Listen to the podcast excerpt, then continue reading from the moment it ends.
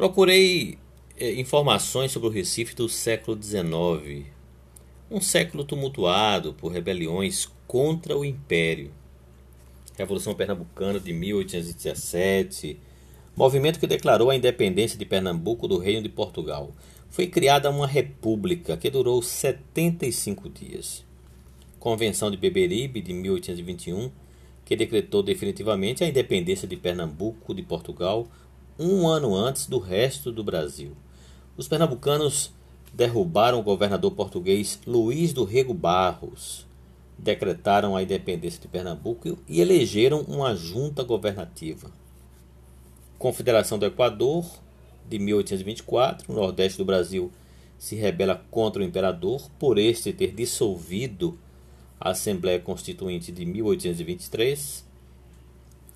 Receando a volta do antigo despotismo, as províncias do Norte e Nordeste rebelaram-se.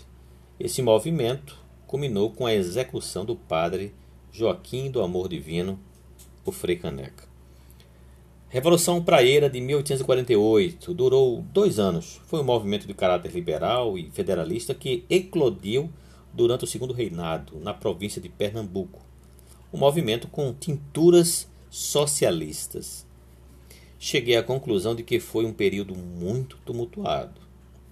Pela janela daquele casarão não passaram só burgueses, passaram pernambucanos revolucionários, soldados revoltosos, etc. Pessoas protestando contra o regime do imperador. A sociedade pernambucana, na época formada por comerciantes portugueses, senhores de engenho e brasileiros, passava por momentos politicamente conturbados. O que teria provocado o fim daquela família? Hein? Qual seria o mistério que envolvia aquele casarão? Voltei ao lugar. E nesse dia o movimento estava mais calmo. Não encontrei o garçom, o meu guia. Entrei, sentei-me em uma cadeira e pedi um café expresso. Outro garçom trouxe o líquido fumegante. Perguntei-lhe sobre o meu guia. Ele me informou que o cara estava de folga, mas que eu ficasse tranquilo, pois poderia subir e descer a hora que ele desejasse. Eu estava liberado. Parecia que já era da casa. Fiquei sentado, tomando meu café aos poucos. Alguma coisa me impulsionava para subir logo. Esperei chegar mais clientes. Ninguém. De repente, ouvimos uma porta bater no primeiro andar. O garçom olhou para mim e disse: Tem alguém querendo te ver. Será? Indaguei-lhe. Mas continuei sentado e com os ouvidos bem atentos. Era cedo ainda. Chamei o garçom e perguntei-lhe: O trabalhador está lá em cima? Respondeu-me: Sim, hoje ele está com um ajudante. Pois vou, vou esperar eles descerem, aí eu subo, disse-lhe. Chegaram algumas pessoas ao salão do café. No canto havia alguns folhetos de cordel num instante. Peguei alguns e fiquei lendo para passar o tempo. Muita conversa. E o cheiro do café era aprazível, né? Começou a cair uma chuva, Pessoas que passavam pela rua entraram no casarão e o ruído da conversa ficou mais alto. De repente, vi na escada o trabalhador e seu ajudante descendo com algumas latas na mão. O sujeito olhou para mim, sempre com aquele sorriso estranho, e passou em direção a algum, algum dos cômodos lá. Depois de alguns minutos, voltou junto com seu ajudante e subiram a escada outra vez. Sorri e continuei a ler os cordéis. Passou a chuva e o pessoal começou a deixar a entrada do casarão. Resolvi subir, mesmo com os trabalhadores lá em cima.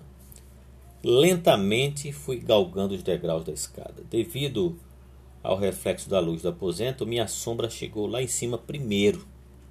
Quando entrei no salão superior, os dois homens me fitavam com os olhos arregalados pareciam muito assustados. Eu dei aquele sorrisinho, como que me vingando deles. Respiraram fundo e voltaram ao trabalho. Dei uma olhada e constatei que realmente o trabalho de restauração estava muito bem feito. Dirigi a palavra aos trabalhadores. Parabéns, viu? é um excelente trabalho. Obrigado. Se não fossem as assombrações, eu já teria terminado. respondeu-me o mais velho. E como são essas assombrações? perguntei-lhe. O trabalhador olhou para mim e convidou-me ao corredor. Vamos, vamos, respondi-lhe. O homem levantou-se e eu o segui. Quando nos aproximamos dos quartos, uma das portas fechou. Tentei abri-la, mas em vão, não teve jeito. No outro cômodo, a lâmpada acendeu e em seguida apagou. Escutamos ruídos de passos, o homem que antes parecia medroso ao meu lado estava calmo.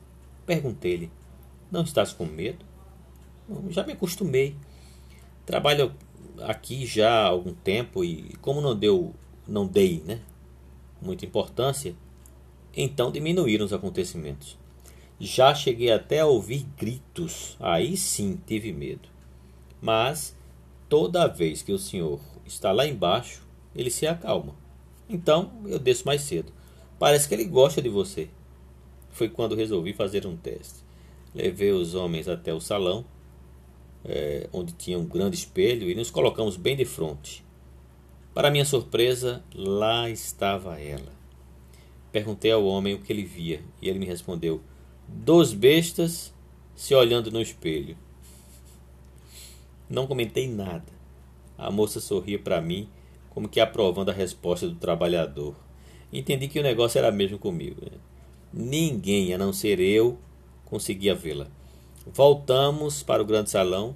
O ajudante foi logo me perguntando: E aí, o que viram? O de sempre, respondeu o homem. Fiquei mais um tempo olhando os, os afrescos, até que os homens desceram e me deixaram sozinho. Voltei-me para o espelho e lá estava ela, viu? Notei que havia um vulto menor ao seu lado. Quem está com você? perguntei. Minha mucama, a Luzia, respondeu-me. O que houve com vocês? Indaguei. Ah, a história é longa, mas preciso de você para me livrar deste lugar. Aliás, só lhe contarei se você estiver disposto a ajudar-me. Fique sabendo que se desistir pelo meio não será muito bom para você pois ficarás exposto a uma nefasta maldição. Estou ficando doido, pensei, conversando com um fantasma dentro de um espelho. Não vou contar para ninguém, senão vão querer me internar. Pelo amor de Deus. Fiquei indeciso por um tempo e depois lhe disse: Vou pensar no seu caso, mas preciso saber mais detalhes antes de aceitar a missão. Vá, e só volte quando se decidir. Caso contrário, nem venha. Não posso lhe adiantar mais nada. Foi dizendo isso e sua imagem começou a sumir do espelho. De repente, ouvi o garçom subindo as escadas. Me chamou, pois estava na hora de fechar o casarão.